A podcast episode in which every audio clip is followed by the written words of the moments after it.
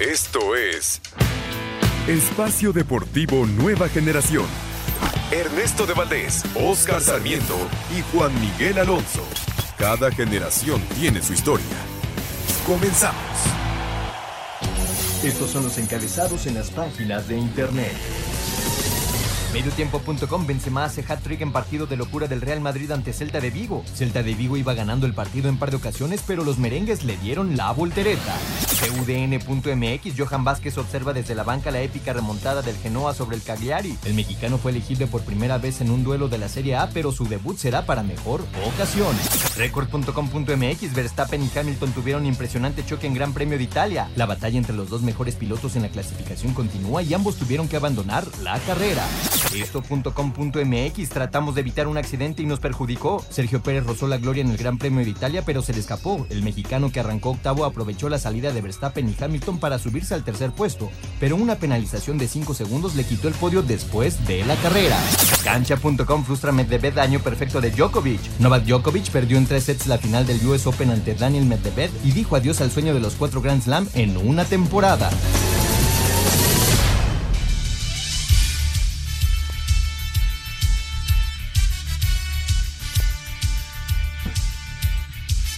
Amigos, amigos, ¿cómo están? Bienvenidos. Esto es Espacio Deportivo Nueva Generación de Grupo Asir para toda la República Mexicana. Como todos los domingos, junto a Juan Miguel Alonso, Oscar Sarmiento, su servidor Ernesto de Valdés, trabajamos bajo la producción de Lalito Cortés, los controles de César Palomo, Rodrigo Herrera en la redacción. Fuerte abrazo a todos ellos que hacen posible este programa, listos para platicar eh, de lo más destacado en el mundo deportivo de este fin de semana la jornada de Legrita México, apertura 2021 de la Liga MX. Acaba de terminar el partido en la cancha de Ciudad Universitaria, Chivas y los Pumas 0 por 0 y eh, eh, faltan todavía dos partidos más. A las 7 de la noche juega Querétaro contra Necaxa y el día de mañana a las 9 de la noche Pachuca contra Toluca. Hablaremos del US Open, la victoria de Dani Medvedev la NFL que ya arrancó, gracias a Dios, Oscarito está de regreso la NFL, el Gran Premio de Monza y mucho, mucho más. Pero antes, antes, te saludo con muchísimo gusto, Juan Miguel Alonso. ¿Cómo estás, Juan? ¿Qué tal, Ernesto? Oscar, amigos que nos acompañan, un gusto estar otro domingo con ustedes. Sorprendido por lo que acaba de pasar en, Nueva York, en el US Open, por primera vez en, en, su historia, Daniel Medvedev levanta el trofeo del US Open con 25 años y le rompe la oportunidad a Djokovic y le da muchísima felicidad a todos los aficionados de Federer y Nadal que querían ver perder al, al serbio en los Juegos Olímpicos y en el US Open ya no pudo cerrar con fuerza eh, Novak Djokovic, pero sin, sin duda alguna eventualmente va a llegar a ese Grand Slam número 21. Sí, en algún momento lo tendrá que hacer el serbio, que hoy se vio completamente superado allá en Nueva York, en la cancha del Arthur Ashe. Así que Daniel Medvedev es el campeón, ya lo estaremos platicando un poco más adelante. Oscarito Sarmiento, pues regresó el fútbol mexicano, igual que la NFL, empezó ya la mejor época del año, pero el fútbol mexicano regresó después de la fecha FIFA y eh, pues con muchas bajas los equipos. Es complicado el, el regreso siempre de estos partidos de fecha FIFA. ¿Cómo estás, Oscar? ¿Qué tal, amigos? Muy buenas noches, Juan Ernesto. Bien, lo mencionas muy bien, mi estimado Ernesto. La NFL regresó.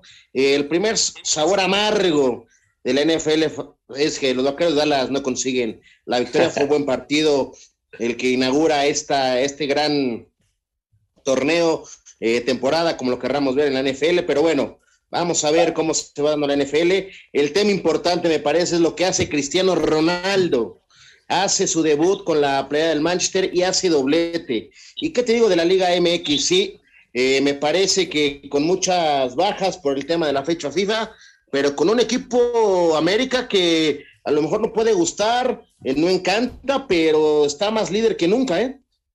Sí, el América marcha tranquilo en la primera posición del torneo. Pero antes de meternos a la jornada, Juan, eh, lo de Chivas, Chivas y Pumas, me parece que nos quedó muchísimo a deber el partido. Eh, un 0 por 0 muy desangelado, con muy pocas opciones de gol. Eh, por ahí Chivas tuvo un par con Antuna, pero no mucho más en el encuentro entre dos equipos que, pues ciertamente están jugando a un nivel que, que no es lo que dicta su historia, ¿no?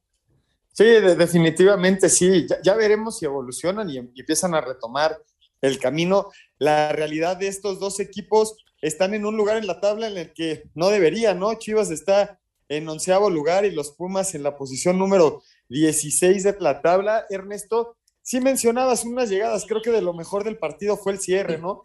Ese mano a mano que tiene Antuna en un regalo de la defensa, una gran reacción del portero de Pumas, esa jugada de Corozo al final que Gudiño gana el mano a mano, y bueno, la, la, última jugada de Cisneros que pierde ese mano a mano al minuto, al minuto 87, no puede definir. Y no sé si escucharon durante la transmisión, Paco Villa decía un dato muy interesante acerca de este partido.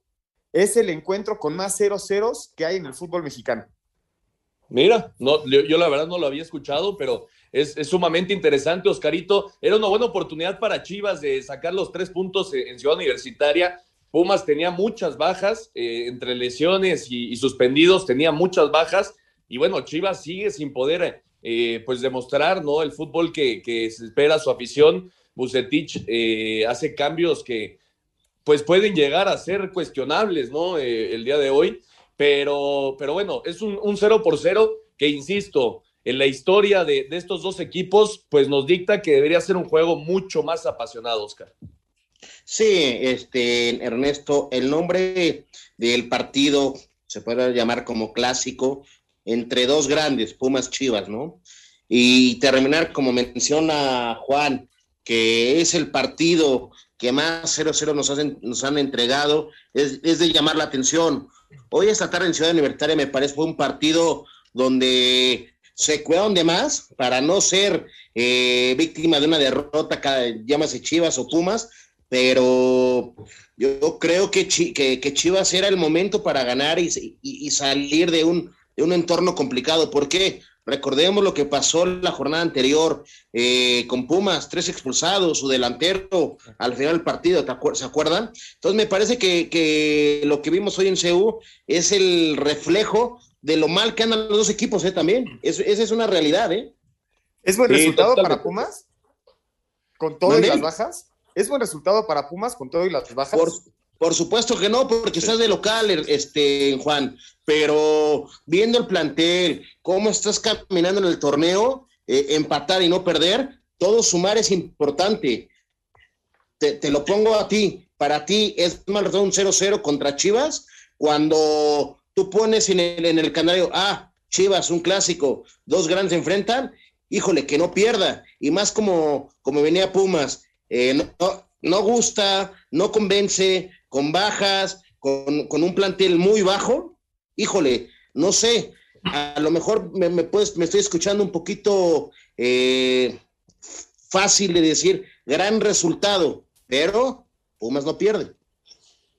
Pues sí, ahí está el 0 por 0 entre Pumas y Chivas el día de hoy en la cancha de la ciudad universitaria y el América, el América Juan llega a 20 puntos, es el único equipo que no conoce la derrota en lo que va del torneo, 2 por 0 ante Mazatlán, los goles de Fidalgo y de Fernando Madrigal, eh, ese segundo se tuvo que ir al bar para, para ver si, si contaba, al final no hubo falta y entonces 2 por 0 del equipo de Solari, que como bien dice Oscar, sigue sin ser espectacular, pero ahí están los resultados. Ya, ya escucharemos la, el análisis táctico con, con Oscar pero creo que se resume en eso el América, un equipo efectivo, un equipo que, es muy difícil hacerle el gol y que procura mantener el celo en los partidos y al final cuando se tiene que resolver adelante tiene, tiene individualidades como Fidalgo que nos ha demostrado ser un gran jugador. También el buen paso que, va en el Azteca del, del, América con Solari, va invicto. Son, son 13 partidos sin conseguir la derrota, 12 victorias, un solo empate en el Estadio Azteca. Me parece que en casa se ha vuelto un búnker para las Águilas del América para seguir sumando puntos, pero tiene que estar muy atento porque la próxima semana es indispensable para el América. Se juega el pase a la final de la Conca Champions y va, va a visitar a Toluca y dentro de una semana ya, ya está Chivas encima, ¿eh? Sí, correcto. Van a ser semanas importantes para las Águilas. Regresó Oscarito Nico Benedetti a la titularidad también Federico Viñas fue titular el día de ayer eh, con algunas bajas eh, de la selección mexicana y de, las otras selecciones que, que, tuvieron participación en la fecha FIFA, pero bueno, el América sigue cosechando victorias. Sí, lo mencionas muy bien. En América me parece que hay que ponerlo con palomita el gran trabajo de Solari, lo que ha hecho en este semestre y en el anterior, eh, en conductos de buen fútbol, eh, sistemáticamente, técnicamente, tácticamente, el América ha mejorado muchísimo. ¿Por qué? Porque es un equipo que sabe ganar los partidos. Se le complican. Sabemos que también a la América muchos equipos se lo van a encerrar, pero sabe mantener el orden táctico y cómo empezar a buscar los espacios. Y con jugadores como, como tiene el América puede ser diferente y matar. Ayer Fidalgo al, al 29 con un gran centro de Benedetti, que me parece Benedetti vuelve a llamar la atención. Esperemos que ya se le alejen esas lesiones de que terminan en quirófano, porque Benedetti es un tipo eh, que llama la atención como juega lo que te da y como suma el equipo. Y lo de Madrigal es siempre importante que, un jugador de esos siempre termine eh, las jugadas. Yo no entiendo bien cómo estaban analizando esa jugada de bar una falta que fuera de lugar, me parece un, un, gol legítimo y así fue en la revisión del VAR, pero me parece el América camina bien, a lo mejor no gusta, no convence, pero sabe ganar los partidos y tiene jugadores diferentes que aparecen en momentos, en momentos importantes para ganar un partido. Y está regresando jugadores y esto le da profundidad, por supuesto, al América, que ya lo decía Juan, estará disputando eh, torneo internacional y esto con conjunto con el, la Liga MX, pues necesitas, necesitas jugadores para, para poder estar dando algo de descanso a, tu plantilla. Vamos a escuchar a Santiago Solari y a Beñat San José después de la victoria americanista que es líder del torneo 2 por 0 ante Mazatlán.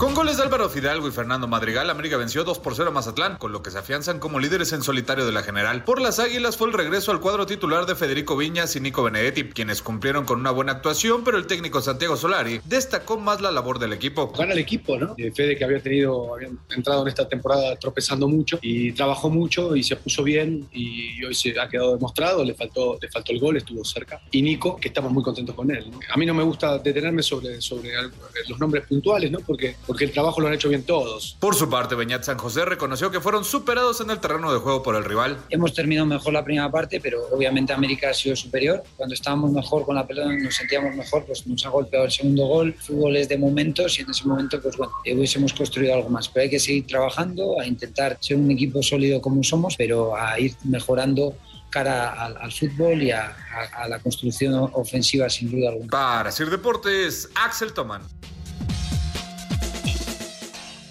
Perfecto, muchas gracias Axel Toman, ahí está la información y posiblemente el equipo más mermado, Oscarito, por este tema de, los jugadores que estuvieron eh, con sus selecciones nacionales fue el Cruz Azul, que visitó la frontera para medirse a Juárez. Dos por uno cayó la máquina, el campeón del fútbol mexicano. Pacerini apenas al cuatro hizo el uno por cero, pero después vino la reacción de Juárez con goles de Paul García al 19 y de Velázquez al 35, se llevaron la victoria.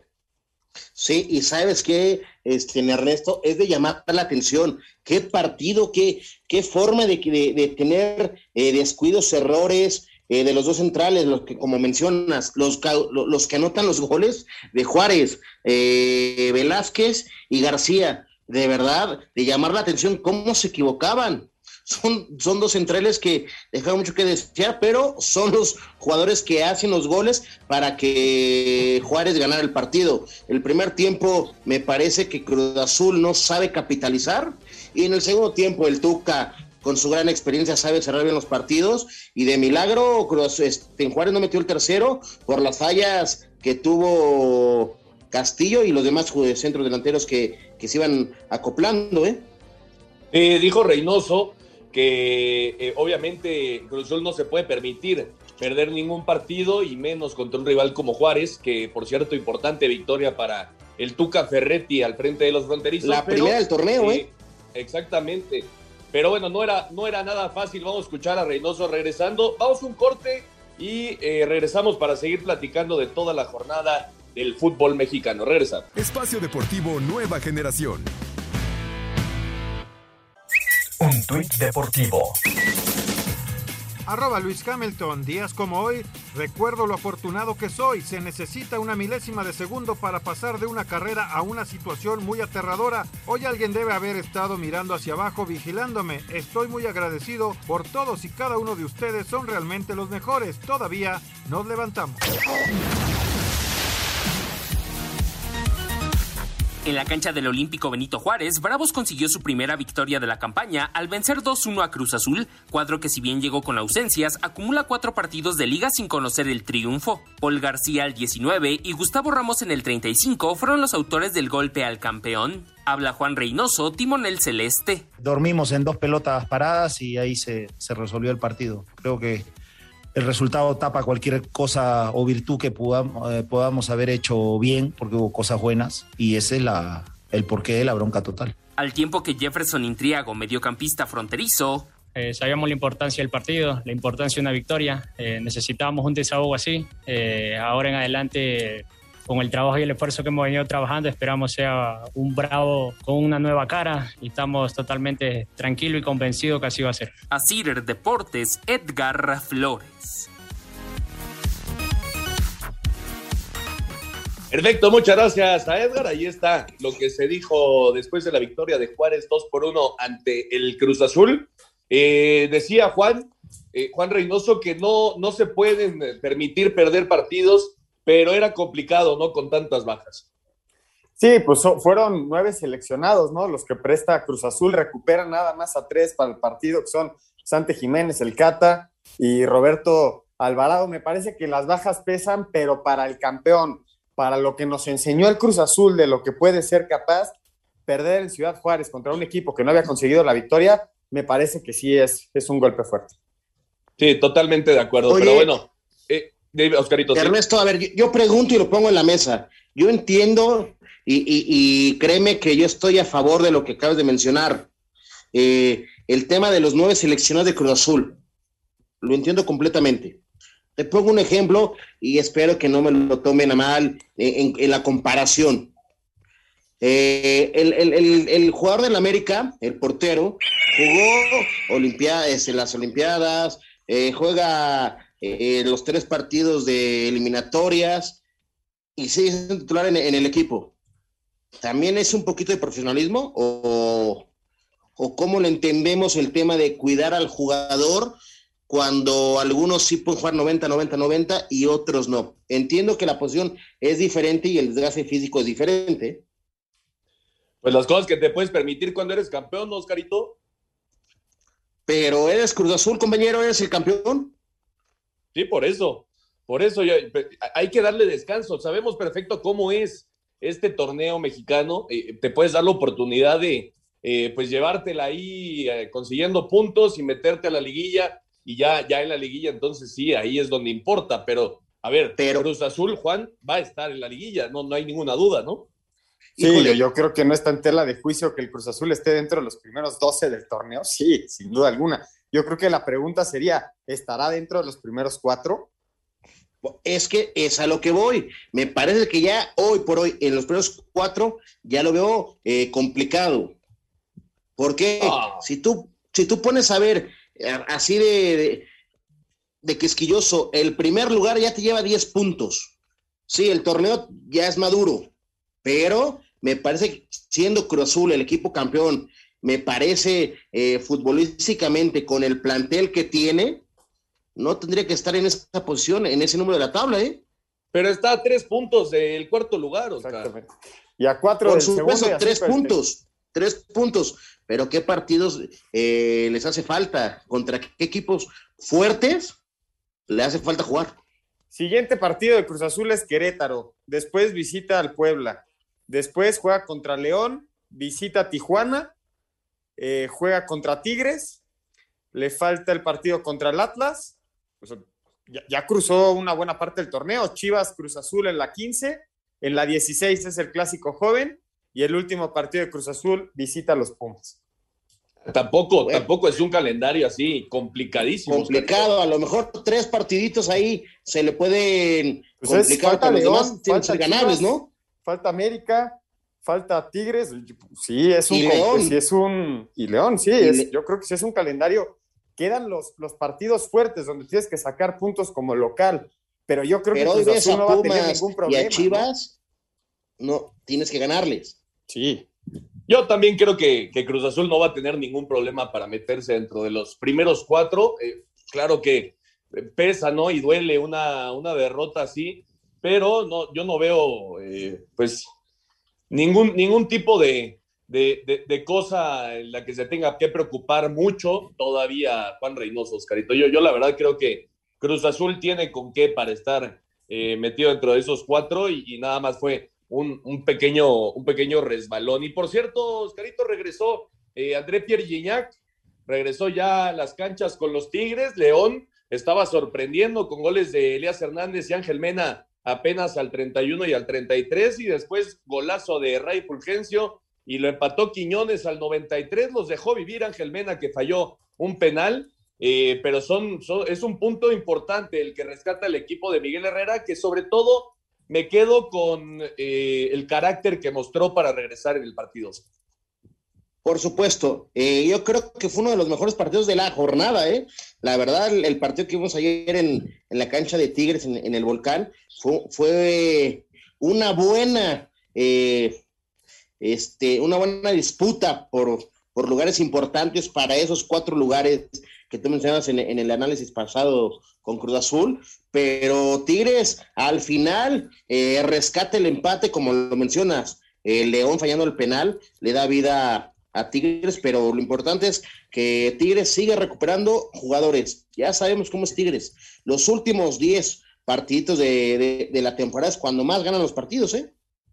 Sí, importantísimo, ¿no, Juan? Eh, obviamente, el regreso de André Pierre Gignac eh, es, es, un tipo que ciertamente te cambia mucho dentro de, del terreno de juego y creo que se ve impregnado el, carácter que le gusta a Miguel Herrera, ¿no? En, en sus equipos, eh, insisto, lo más rescatable para Tigres después de que León pues los dejó vivir fue eh, el carácter que tuvieron para regresar. Sin duda alguna, a partir de que, falla el penal Mena, que concede el penal Carlos Salcedo, otra raya más al Tigre, otro penal hecho por Carlos Salcedo en una mano dentro del área, yo, despierta Tigres, explota y yo creo que ese ADN que tiene Miguel Herrera de empujar y de luchar sí se ve plasmado en la cancha consiguen un gran resultado con el mejor de la cancha, me parece, de Tigres fue Quiñones. Y esa jugada, yo me quedé con un muy mal sabor de boca, con esa jugada que hace Elías Hernández en el primer tiempo, que entra al área, se quita tres jugadores y le echa afuera. Ese hubiera sido el gol del torneo, Ernesto.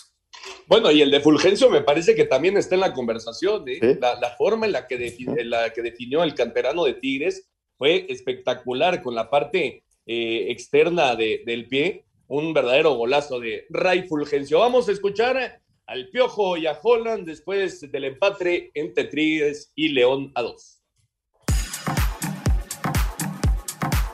Tras ir perdiendo desde el primer tiempo frente a León, Tigres en su cancha tuvo que remar contra la corriente. Raimundo Fulgencio en el minuto 42 y Luis Quiñones casi al silbatazo final sacaron el empate a dos goles. Perdían con anotaciones de Elías Hernández al minuto 30 y Ángel Mena al 32, quien luego falló un penal tranquiliza a Miguel Herrera seguir en la zona de calificación directa con 13 puntos. En el torneo grita México a 21. Es ganar desde el principio, ser sólidos y terminar ganando los partidos, pero cuando el equipo rival te hace daño, también tenemos que mostrar capacidad de respuesta, capacidad de que el equipo siga buscando el arco rival y que busque no perder. La idea es que el equipo no baje los brazos nunca. No tenemos que venir de atrás, tenemos que ser más conscientes de que no tenemos que estar viniendo de atrás, tenemos que golpear primero cuando tengamos que hacerlo y ser un poco más sólidos. Me gusta la actitud de los chavos que responden cuando se necesitan.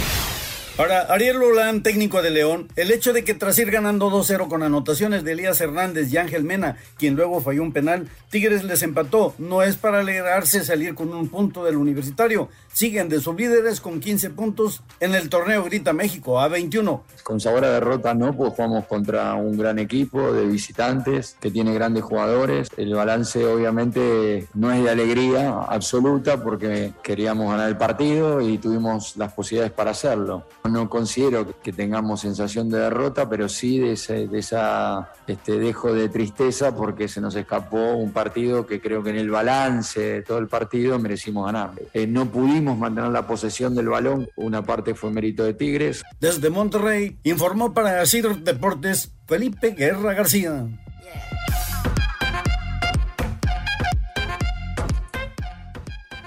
Muchas gracias a Felipe, ahí está la información. Vamos a ir a, una pausa, pero antes, Oscarito, ¿ya hay gol en Querétaro? Sí, ya puso el 1 por 0 Pablito Barrera. Pablito Barrera haciendo el 1 por 0 así en este penúltimo juego de la jornada en la Liga MX y ya arrancó también, por cierto, el Sunday Night. Chicago contra los Rams, 0 por 0. Está en zona roja ya el equipo de los Bears. Vamos a ir a una pausa y regresando, seguimos platicando de la jornada. Y ya viene también todo lo demás de otros deportes. Regresamos. Espacio Deportivo Nueva Generación. Un tuit deportivo arroba. Checo Pérez. Lo dejamos todo en la pista, un podio en la pista y una penalización injusta nos lo quitó. Vamos hacia adelante, queda mucho campeonato y estamos más unidos que nunca.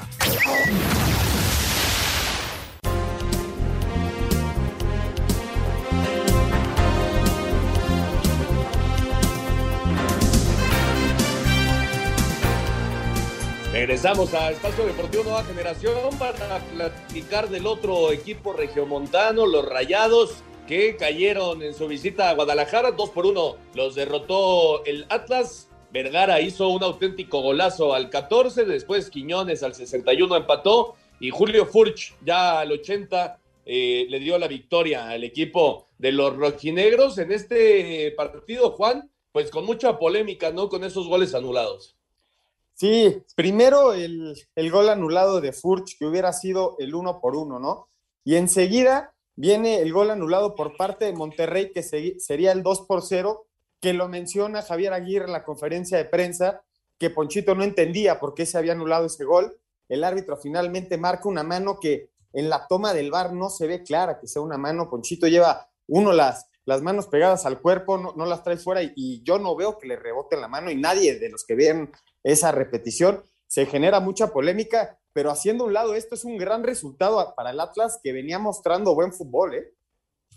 Sí, sin duda, es una victoria importantísima, Oscar, ante uno de los equipos pues más complicados, ¿no? Es la primera derrota para Javier Aguirre al frente de los Rayados. Eh, sí fue con mucha polémica, yo tampoco entiendo bien eh, el, el, gol anulado, sobre todo el de Ponchito González, me parece que estuvo mal anulado por el árbitro central, pero eh, bueno, no, no, no tiene nada que hacer Atlas. Eh, no es su culpa, ¿no? Que, el árbitro haya tomado esa decisión y esos tres puntos son de auténtico oro. No, bueno, por supuesto, Ernesto, Juan, me parece que, el Atlas es el, el, equipo que lo gana y lo gana bien en, la cancha. A mí lo que me, llama la atención es Monterrey lo que deja de hacer. Sí, hoy en la conferencia eh, Aguirre dice, es que lo de González Ocho González, no entendemos por qué le anulan el gol. Bueno, futbolísticamente en plantel eres superior al Atlas. Lo tienes que ver reflejado en la cancha. Y me parece que ayer en la cancha del Jalisco, el Atlas plantea bien el partido y lo sabe ganar en momentos importantes. Ya lo mencionas. Quiñones al, al, al 61 y Furch al 80. El tipo Furch que siempre hace goles y de puntos, ¿eh? Sí, había fallado, ¿no? Había fallado un par importantes Julio Furch, pero apareció para darle la victoria a los rojinegros. Oscar Macías fue el árbitro central de este, de este partido. Eh, la, pelota le, eh, le fue al brazo a Ponchito González, pero parece que no, que no había ningún tipo de, pues de circunstancia para anular el gol, así lo decidió el árbitro central. Y es una victoria importantísima, sin lugar a dudas, para los rojinegros. Vamos a escuchar a los técnicos después de la victoria del Atlas 2 por 1 ante Rayados.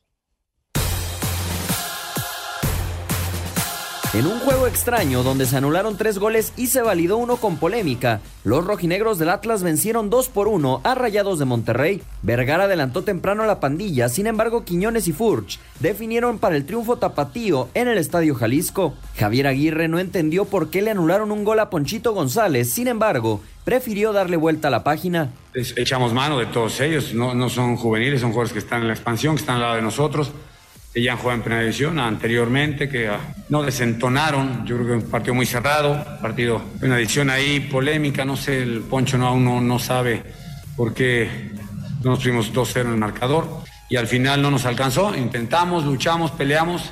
Por su parte, Diego Coca alabó lo hecho por sus pupilos pese a polémicas arbitrales. fue un partido muy raro, pero en el fútbol está el bar y funciona de una manera, uno puede estar de acuerdo o no, pero hay que adaptarse, un día te va a tocar un gol a favor, un día te va a tocar un gol en contra, hoy nos tocaron dos anulados y estoy muy contento y muy orgulloso porque mis jugadores no bajaron los brazos nunca.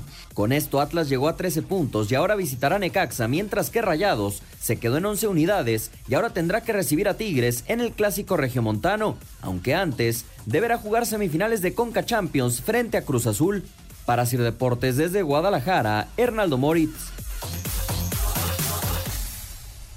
Perfecto, muchas gracias a Hernaldo. Ahí está la información. Sí, tres goles anulados en el encuentro con muchísima polémica. Por cierto, acaba de anotar ya los Rams la primera anotación del partido, el primer touchdown y el primer pase de touchdown de Matthew Stafford con el equipo de Los Ángeles. Así ya gana 6 por 0 ante, ante Chicago. Y eh, el otro partido que se jugó, Oscarito, los Cholos le pegaron dos por uno a Santos, Angulo al 22, después lo empató Doria con un golazo de tiro libre y después eh, Sansores ya al 97 en un penal, también dudoso, también con polémica, estaba muy molesto Almada, pero los Cholos consiguieron los tres puntos.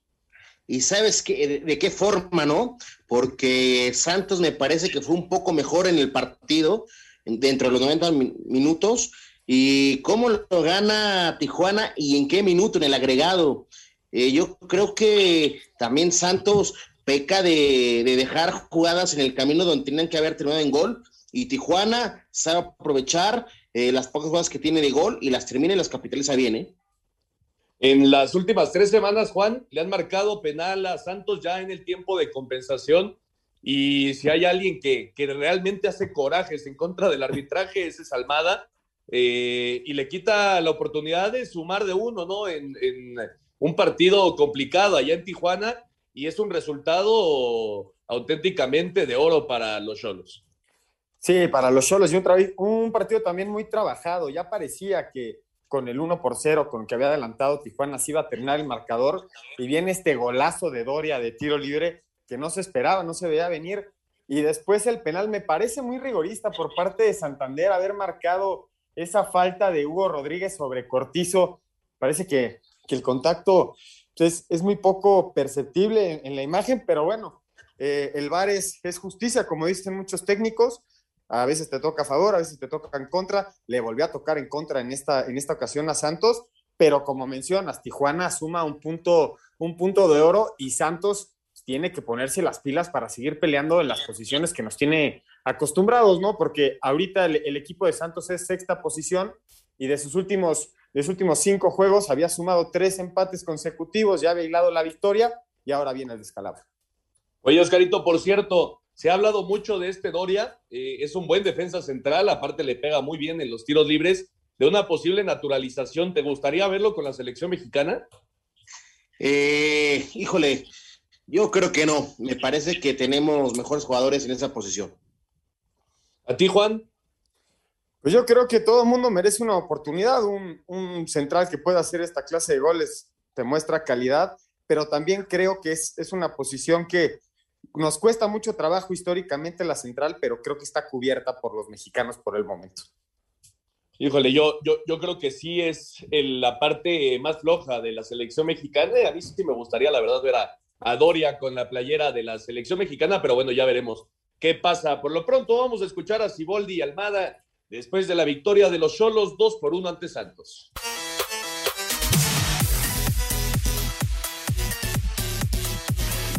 Los Cholos de Tijuana consiguieron su primera victoria en el Apertura 2021 al derrotar en casa 2 a 1 a Santos dentro de la jornada 8 y con anotación de penalti de Miguel Sansores en tiempo de reposición cuando el partido estaba empatado a un gol. Habla su técnico Robert Dante Siboldi. Estamos muy contentos, muy satisfechos. Yo tengo un orgullo terrible con, con los muchachos porque hoy sin duda que dejaron toda la cancha y es todos ellos y por toda nuestra familia que también sufren igual o más que nosotros por estos resultados que nos venían dando y hoy se da ante un rival muy duro, muy difícil no en vano llegó a la final del torneo pasado. Por su parte, el técnico de Santos, Guillermo Almada, salió molesto con el arbitraje de Luis Enrique Santander. A esta altura lo que sentimos es dolor, nos pasa reiteradamente, este, tenemos que mirar para adelante y siempre digo, si el rival nos gana porque es mejor que nosotros y porque hizo mejores cosas, bueno, lo felicitaremos como lo hemos hecho una cantidad de veces, pero hay mucha paridad en el juego y son decisiones muy importantes. No, no, me quiero expresar ni explayarme más para no faltarle respeto a nadie y no faltar ninguna regla de la liga,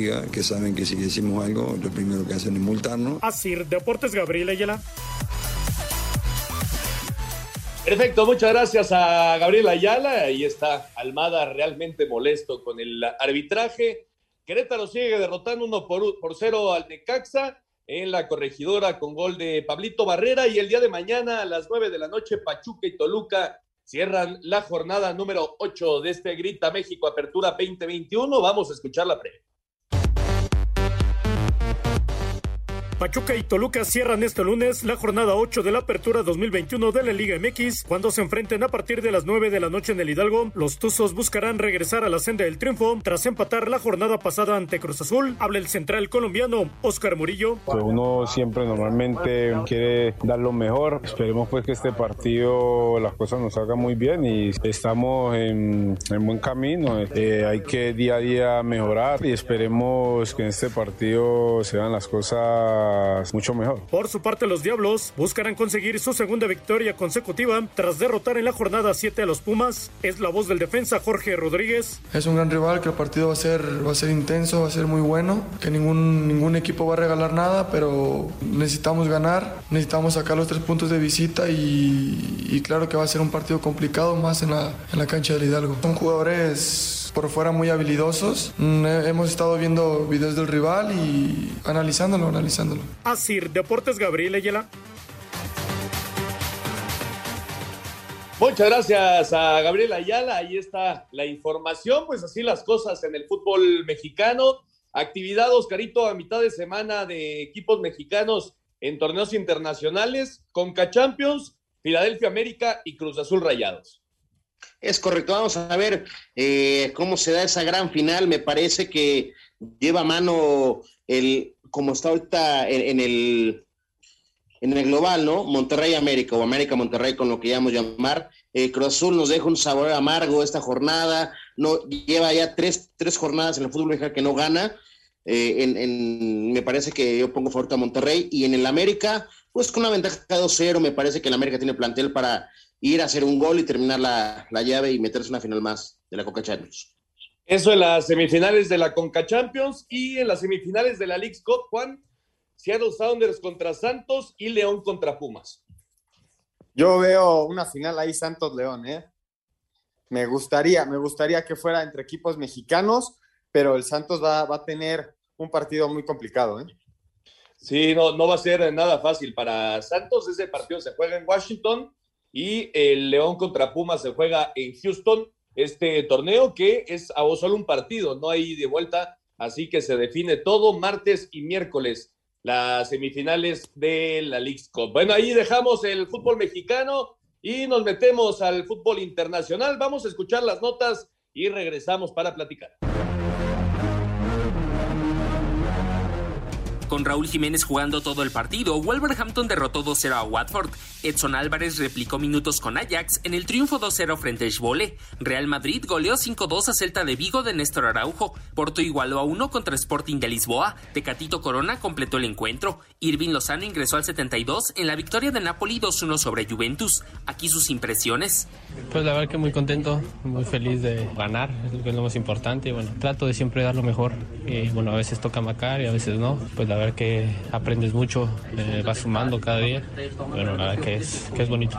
Génova superó 3-2 a Cagliari. Johan Vázquez se quedó en la banca, caso similar al de Héctor Herrera en el triunfo de Atlético de Madrid 2-1 al español de Barcelona, mientras que Eric Gutiérrez ingresó al 61 en la goleada de PSV 3-0 sobre AZ Almark. En la MLS, Osvaldo Alanís marcó gol y Chofis López jugó todo el cotejo en el empate a 1 de San José Airquakes contra FC Dallas. Cubo Torres ingresó al 87 y Jürgen Damm no vio minutos en la goleada de Atlanta United 3-0 a Orlando City, Alan Pulido aportó 85 de tiempo regular en la victoria 2-0 de Sporting Kansas City sobre Chicago Fire, al tiempo que Chicharito Hernández sumó 62 minutos y Jonathan Dos Santos 79 en el empate a uno de Los Ángeles Galaxy y Colorado Rapids. A Cider Deportes, Edgar Flores.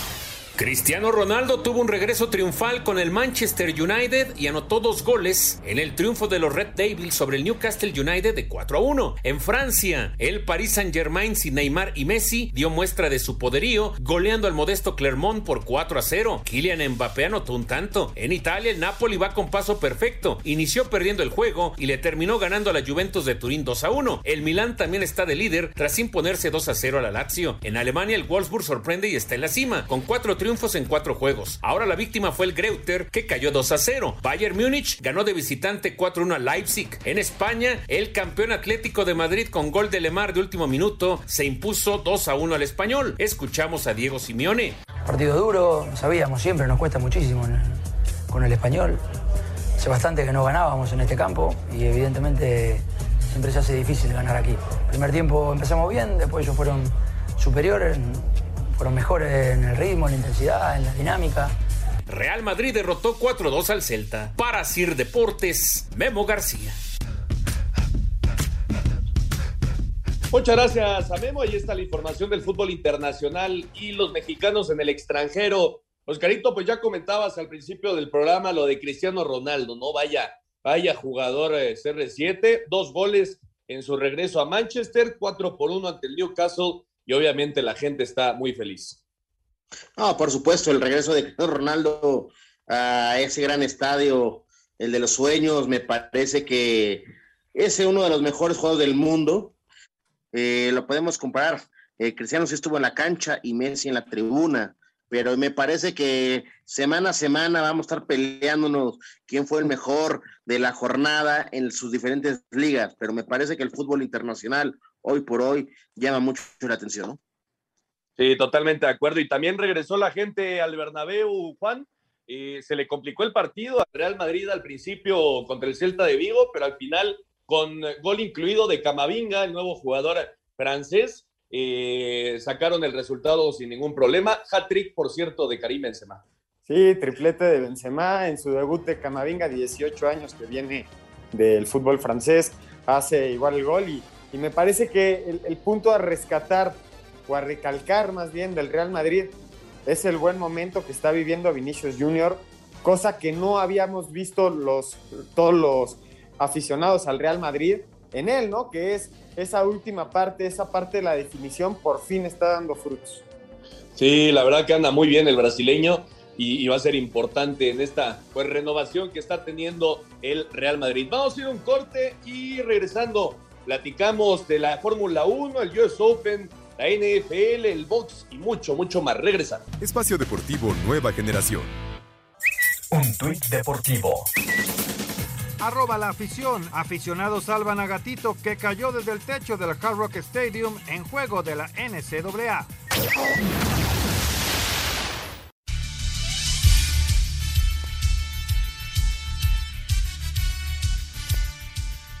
Perfecto, regresamos a estos últimos 15 minutos de programa para platicar del US Open.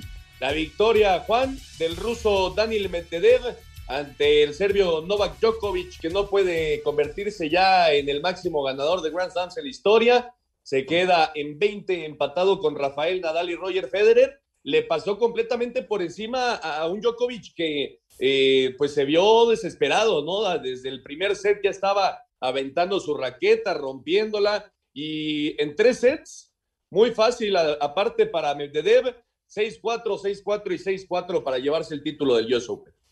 Sí, me, parece, bueno, dicen los expertos que el saque de Medvedev a la zona de la T fue una, una gran herramienta para poder ganar al, al serbio, que bien mencionas, conforme pasaba el partido y no se podía poner por encima de Medvedev porque le, le rompe el saque hace un break hasta el tercer set, Ernesto. Hasta que van cerca del 4-1, ahí es cuando puede romper el, saque del ruso Djokovic y ya para ese momento ya llevaba una raqueta rota y varios, varios corajes al momento de, rematar en la, en la red, que no estuvo certero. Me parece que todos los errores que llegó a tener Medvedev no los hizo puntos Djokovic porque también se equivocaba al momento del error de Medvedev y creo que eso lo alejó en los puntos. Hablando acerca del mérito que tiene este ruso, ya había jugado dos finales de Grand Slam, una la había perdido contra Nadal, otra la había, de hecho, un US Open contra Nadal y había perdido un abierto de Australia contra Djokovic. 25 años levanta por primera vez un Grand Slam y aquí es lo que hemos platicado, Ernesto. Se viene el cambio de generación, poco a poco, estos tenistas tan fuertes que seguramente a Djokovic lo, lo veremos seguir compitiendo en los grandes slams, seguramente a Nadal lo volveremos a ver en alguno, a Federer, pero me parece que ya la estafeta ya se empieza a cambiar en el tenis y también en, en lo femenil, ¿no? Me parece que esta, esta jovencita de apenas 18 años, con mamá china, papá rumano, esta Raducan, Raducanu de, de Reino Unido, no ganaba una mujer de 18 años un Grand Slam desde el 99. ¿Y quién fue? La figura del tenis hoy en día hecha persona Serena Williams, Ernesto. Nada más, ¿no?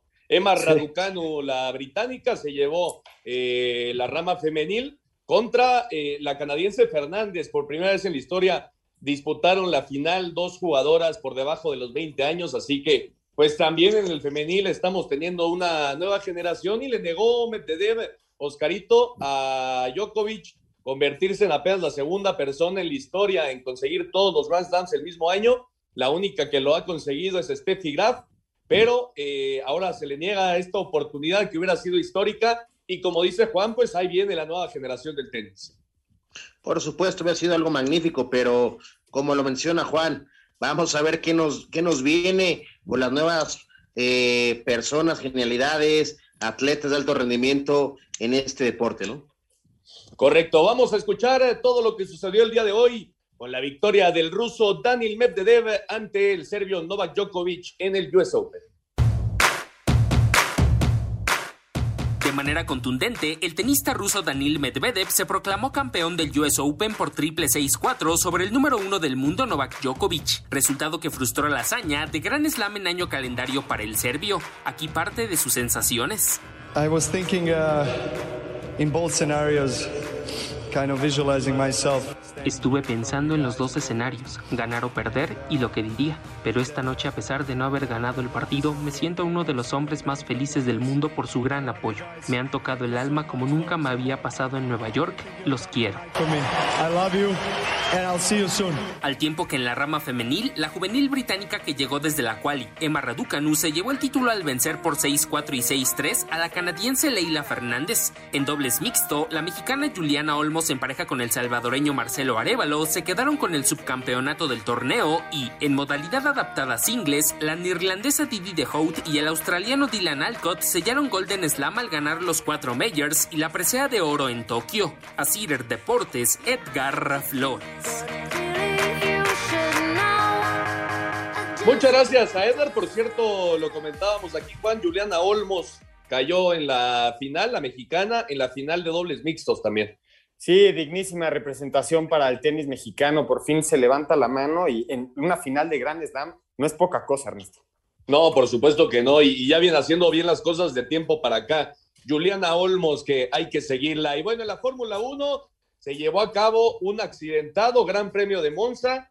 Sigue creciendo esta disputa entre Lewis Hamilton y Max Verstappen, que chocan el día de hoy, Juan. Quedan fuera de la carrera y esto le permite a Daniel Richardo ser eh, el ganador de la carrera con McLaren. Lando Norris hace el 1-2 McLaren. Valtteri Bottas con su Mercedes, Leclerc y después el Checo Pérez en la quinta posición. Eh, el Checo fue penalizado con cinco segundos y por eso no pudo estar dentro del podio, pero bueno, fue una carrera muy accidentada. Sí, la FIA determinó que Verstappen tuvo la culpa, entonces empezará tres posiciones por detrás la próxima carrera, dependiendo de, de su clasificación. Esto fue la vuelta número 26, el choque con Hamilton, que ya decimos semana a semana, hay una disputa personal porque son los dos que están peleando la punta y ninguno de los dos va a ser buena persona con el otro porque esto es una competencia y se están rifando el físico. En esta ocasión le tocó ser, a Verstappen ser castigado. Por parte del checo lo castigan por cinco segundos por un rebase ilegal que hace sobre Leclerc. Al término, eh, termina tercero la carrera el checo y con la sanción lo bajan hasta el quinto lugar y fue en la vuelta 31, Ernesto. Este hace una vuelta por encima de la chicane, se menciona, recortando un poco la curva y pudo haber, pudo haber hecho un contacto, por eso se le sanciona. Y Checo Pérez le dice a su equipo, le doy la posición a Leclerc para que me pase y lo pueda seguir compitiendo, lo exija y le pueda ganar en las últimas vueltas. La decisión del equipo fue que no se le cediera la posición a Leclerc, se le castiga, se le baja dos posiciones y por el momento, en la tabla, en la tabla general sigue Verstappen hasta adelante, Ernesto, con 226.5 puntos. Después Hamilton con 221.5. Y en el de constructores, Mercedes está por encima con 362.5 puntos y Red Bull le sigue con 344.5. Sí, y vaya resultado, obviamente, para McLaren el día de hoy allá en Italia y el Halo, esta pues estructura, Oscarito, que tienen los coches, una nueva estructura pues prácticamente podemos decir que le salvó la vida el día de hoy al británico Luis Hamilton. Sí, la calidad de cómo hacen hoy los carros, de verdad, le salva la vida, como tú mencionas, es de, llamar la atención lo que nos encontramos eh, de accidentes eh, en, esas carreras, ¿no? Es de llamar la atención, impresionantes y cómo salen vivos, ¿no? Sí, la verdad que fue increíble lo que sucedió el día de hoy. Vamos a escuchar todo lo sucedido en el Gran Premio de Monza de la Fórmula 1. Debido a una penalización, Sergio Pérez perdió el podio y terminó en la quinta posición en el Gran Premio de Monza, carrera número 14 del año en la Fórmula 1. Checo, quien vino de atrás durante la carrera, explicó el incidente que tuvo con el francés Charles Leclerc. Sí, es la regla, eh, es la regla, pero también si hacía la, la curva eh, íbamos a chocar. No tenía a dónde, a dónde ir. Iba a subirme al, lavadero y iba a impactar el auto de, Charles seguramente. Entonces eh, fue mi única manera de escapar el incidente y creo que como equipo pensamos en, que podíamos mantener la posición. Daniel Ricciardo y Lando Norris de McLaren hicieron el 1-2, mientras que el tercer lugar fue para Valtteri Bottas. Los pilotos Max Verstappen y Lewis Hamilton abandonaron la competencia. Max Verstappen sigue de líder en cuanto a pilotos y Mercedes en constructores. Para Sir Deportes, Memo García. Perfecto, muchas gracias a Memo García. Ahí está toda la información de la Fórmula 1 y Oscarito arrancó Arrancó por fin la temporada de la NFL, ya lo platicabas, con la victoria de los campeones bucaneros de Tampa Bay 31-29 ante los vaqueros de Dallas. Se vio bien el equipo de Dallas en el regreso de Dak Prescott después de 11 meses sin actividad por una lesión, pero no les alcanzó para pegarle a los campeones. en algunas cosas destacadas, perdieron los tres corebacks novatos que debutaron el día de hoy. Trevor Lawrence, la primera selección con los Jaguares de Jacksonville, Zach Wilson con los Jets y el tema de Mac Jones con los Patriotas de Inglaterra no pudieron sacar las victorias el eh, día de hoy. Algunos resultados destacados, los Chiefs le pegaron 33-29 a los Browns, estuvo bueno el, partido. La gran sorpresa, la victoria de los Santos de Nueva Orleans 38-3 ante Aaron Rodgers y los Packers. Y al momento los Rams están derrotando en, en Sunday Night Football allá en Los Ángeles, 10 por 0 a los Bears. Mañana Raiders contra Ravens en Las Vegas en el primer Monday Night de esta temporada en la NFL. Vamos a escuchar todos los resultados de la semana 1 de la NFL. La semana 1 de la NFL se cierra con el duelo entre los Raiders de Las Vegas y los Cuervos de Baltimore. Los Ravens llegan con varias bajas, entre ellas las del esquinero Marcus Peter y los corredores Gus Edwards y G.K. Dobbins, quienes se perderán toda la temporada. Se espera que Devonta Freeman y Livion Bell se encarguen del ataque terrestre. Los Raiders no contarán con el guardia Rich Incógnito y tendrán cuatro caras nuevas en su línea ofensiva. Las Vegas quedó fuera de playoffs el año pasado con marca de 8 ganados y 8 perdidos. Para Sir Deportes, Memo García. Perfecto, ahí está la información, era la previa de lo que será mañana el Monday Night Football, el regreso de la gente. Bueno, la primera vez que va a haber gente en Alliance Stadium allá en Las Vegas, Juan. Sí, por fin te urge que sea mañana con las 7 con 15 minutos cuando arranca el debut del nuevo mejor estadio de la NFL, Ernesto. Pues sí, entre ese y donde se está jugando el Sunday Night, donde va a ser también el Super Bowl, eh, el SoFi Stadium, me parece que esos dos son los dos nuevos grandes estadios allá en los Estados Unidos. Vamos a ir al 5 en 1 para terminar. Cinco noticias en un minuto. Sergio Pérez remontó posiciones, pero por una penalización se alejó del podio y terminó quinto en el Gran Premio de Italia. Daniel Ricciardo, Deck McLaren ganó. Hamilton y Verstappen quedaron fuera por chocar. Escuchemos al mexicano. Sí, es la regla, eh, pero también si hacía la curva íbamos a chocar. No tenía a dónde, a dónde ir. Iba a subirme al lavadero y iba a impactar el auto de Charles seguramente. El serbio Novak Djokovic pierde en tres sets la final del Abierto de los Estados Unidos ante Dani Medvedev y se pierde la hazaña de lograr cuatro Grand Slams en una temporada. La inglesa Emma Raducano de 18 años, 6-4, 6-3 a la canadiense Leila Fernández de 19, primera campeona que viene desde la calificación, jugó 10 partidos sin perder un set en el Abierto de los Estados Unidos. En su regreso al Santiago Bernabéu, Real Madrid 5 por 2 a Celta y también en su regreso a Old Trafford, Cristiano Ronaldo con dos goles, Manchester United 4 por 1 ante Newcastle.